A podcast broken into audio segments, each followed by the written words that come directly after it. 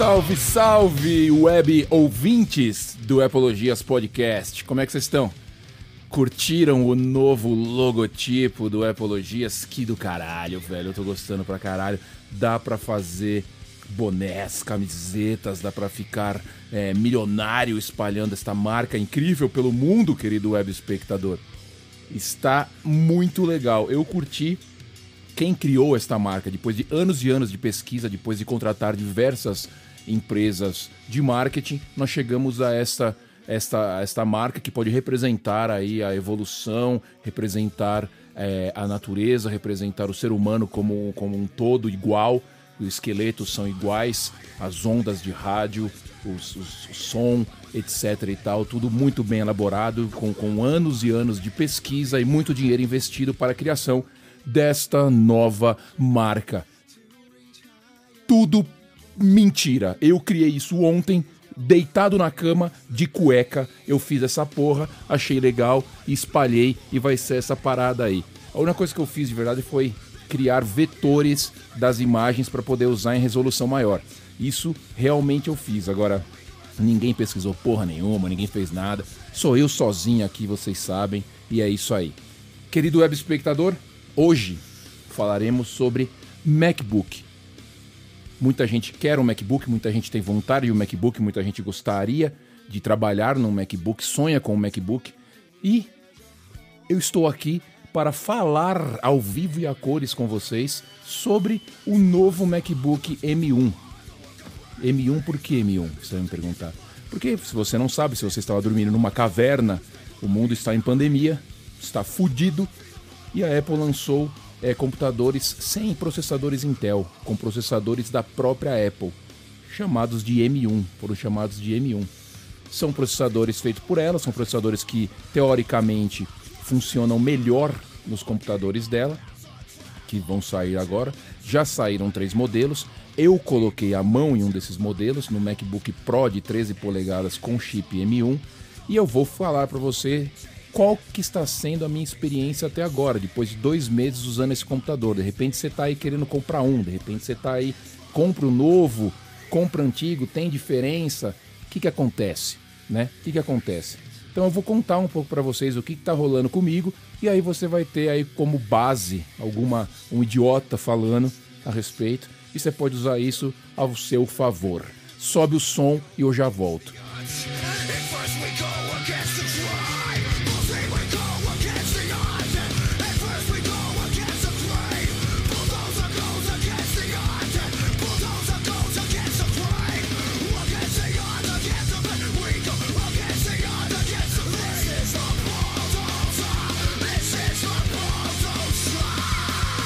Bom, como eu disse anteriormente, eu estou com este computador já há dois meses, esse, esse MacBook M1. Eu troquei no MacBook Pro de 2018 de 15 polegadas que eu tinha, com placa dedicada de vídeo, etc e tal. Muita gente falou, caralho, isso é loucura, né? Você vai trocar um computador com placa dedicada de vídeo por um MacBook Pro de 13 com tela menor, com chip novo que a gente não sabe o que vai dar. Eu apostei, eu gosto disso, eu aposto, eu confio na marca, eu apostei. Eu uso o computador na desktop, que eu já falei, mas vou falar um dia só da desktop. Eu tenho uma desktop montada aqui, uma desktop dos sonhos, e eu uso esse computador na desktop, conectado a um monitor maior. Então o tamanho da tela para mim não importava. Eu só queria saber qual que seria a performance desse computador com chip novo. Então fui, troquei, fiz a troca, mandei o meu de volta para Apple. Peguei esse daqui de 13 polegadas, por 280 dólares na troca, pra vocês terem uma ideia. Paguei quase nada. É, eu sei que o preço, eu não vou falar de preço nesse vídeo, tá? Foda-se o preço. Você quer comprar, é caro no Brasil, compre em outro lugar. Eu já cansei de falar isso também. Não vou falar de preço hoje aqui. É caro no Brasil, né? O M1 é caro no Brasil, que é o último que saiu. Trouxe pra cá, conectei e comecei a usar. Ele já vem atualizado com o Big Sur, lógico que teve algumas outras atualizações depois no sistema operacional, mas como já era de se esperar, a interatividade, né, a, a, a funcionalidade da máquina no ambiente Apple atualizado é muito foda. É muito foda. O Big Sur, todo mundo sabe, ele incorporou algumas, alguns elementos do iOS, do sistema operacional móvel, ele trouxe para o Mac, foi uma das maiores mudanças nos últimos anos. Então você tem central de controle, igual você tem no iPhone, no iPad, que sai do lado ali tem os widgets. Você tem os ícones parecidos com os ícones bem parecidos, iguais praticamente com os ícones do iOS. Você tem aplicativos de iOS que podem rodar no iPhone, a interatividade ali, a, a compatibilidade está muito maior. Então, na parte de software, não tenho que falar a respeito do sistema operacional. Sistema operacional lindo, marav maravilhoso, Big Sur. Para não falar que eu não tenho nenhum problema com o Big Sur, eu tenho um problema que eu tenho dois HomePod Mini, aquela caixinha inteligente da Apple que ela lançou a pequenininha, e a minha ideia quando eu comprei era usar ela como caixa de som da desktop em si, do som do computador, como a gente faz ligando uma caixinha de som no computador, né? Só que não rola. Quando eu tento colocar as duas caixinhas, porque elas são estéreo, elas conseguem conversar entre elas, mas quando eu coloco ela como som principal no MacBook, ele só escolhe uma ou outra, ou esquerda ou direita. Ele não usa as duas juntas. Curiosamente, se eu abrir um aplicativo, por exemplo, abrir no computador o aplicativo Música, Music, eu consigo escolher os dois HomePod Mini como saída de som e escutar estéreo. Isso acontece no Music, isso acontece no podcast. Os aplicativos dentro do sistema, os aplicativos da Apple funcionam com as caixas estéreo. O sistema do computador não funciona. E é uma questão de incompatibilidade, porque eu já li a respeito Claro que em alguma atualização isso vai melhorar. Esse é o único problema que eu tenho. Agora, quanto a aplicativos de terceiros rolando no M1, aplicativos nativos e aplicativos de terceiro, terceiros, né, de outras marcas rodando no M1, aí a gente tem um pouquinho de problema. Um pouquinho, não é muito, mas a gente tem. Eu vou tomar uma água vou falar o que está rolando nesse quesito comigo.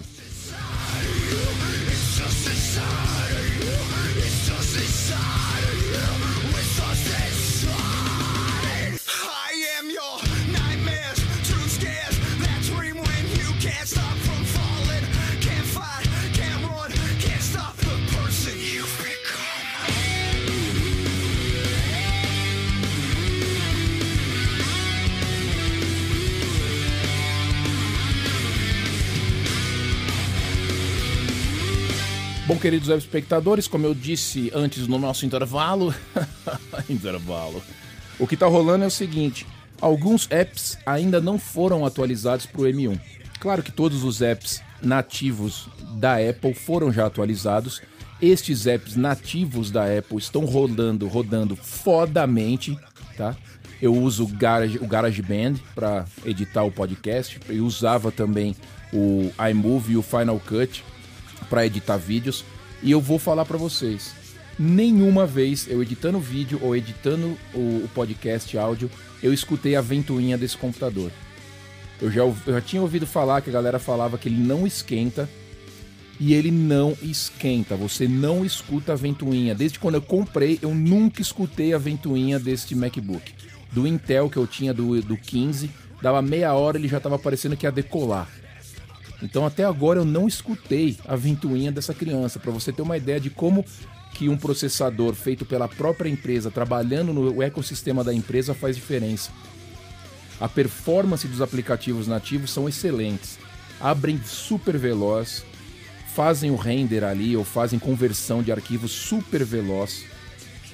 Os aplicativos que foram atualizados já, como o Pixelmator que eu uso para fazer as thumbs, os logos, etc já também foi atualizado muito rápido, muito rápido, muito rápido. Então, quem atualizou já o seu aplicativo para o M1 está se dando bem. Quem não atualizou está tendo problema. Alguns aplicativos que eu tinha não abriram mais, não funcionaram mais. E o maior problema que eu estou tendo de compatibilidade, que está mais enchendo o meu, meu, meu saco, é com a Logitech a Logitech, que eu uso o teclado e o mouse na desktop da Logitech. Nenhum dos dois estão sendo configuráveis, estão funcionando no aplicativo da Logitech, porque não está atualizado. Eles se conectam via Bluetooth, funcionam como um teclado normal e um mouse normal, mas sem as funções especiais. E vira e mexe, eles perdem conexão. Eles perdem a conexão, eles perdem o contato, você tem que refazer ali a conexão Bluetooth. Isso eu já vi também gente falando depois. E isso está, está acontecendo comigo. Engraçado que a Logitech é uma empresa gigante e não está se mexendo para fazer isso. Então quer dizer, o mouse que eu tenho, o MX Master 3, não está funcionando os botões do jeito que eu gosto, não consigo configurar. O teclado, que é aquele Logitech Craft, que tem a bolinha ali em cima, o, a rodinha que você muda também para volume, brilho, etc. Não está funcionando. Estou usando eles normal, normal. Ou seja, alguns aplicativos que não se coçaram estão tendo você está tendo problema. Não é algo grave que vai acabar com a sua vida, meu Deus, e agora o que eu faço? Não. Só que está tendo problema, precisa atualizar. Vamos ver se os caras vão fazer. Então, como eu repeti antes, performance é muito foda. Bateria, vida útil, eu não uso muito fora da bateria. Eu uso ele plugado com USB-C no monitor aqui, então ele está sempre com a bateria cheia. Mas eu vi vários, li vários relatos dizendo que a bateria desse computador é inacreditável.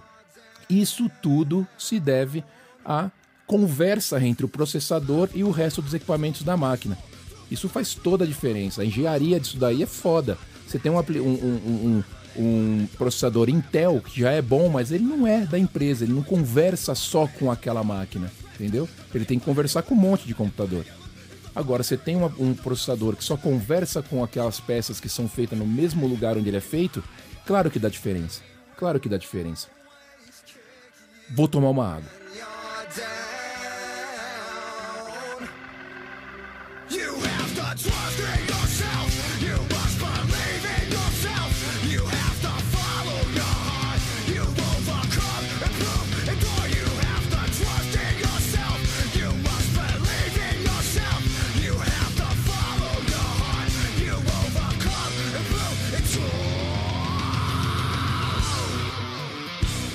Estou de volta e para finalizar este papo, eu queria agradecer primeiro a galera que está aqui, está rolando o podcast, que está fazendo ele circular. Eu estou vendo números, estou vendo ele aumentar, isso é bem legal, espero que vocês estejam curtindo.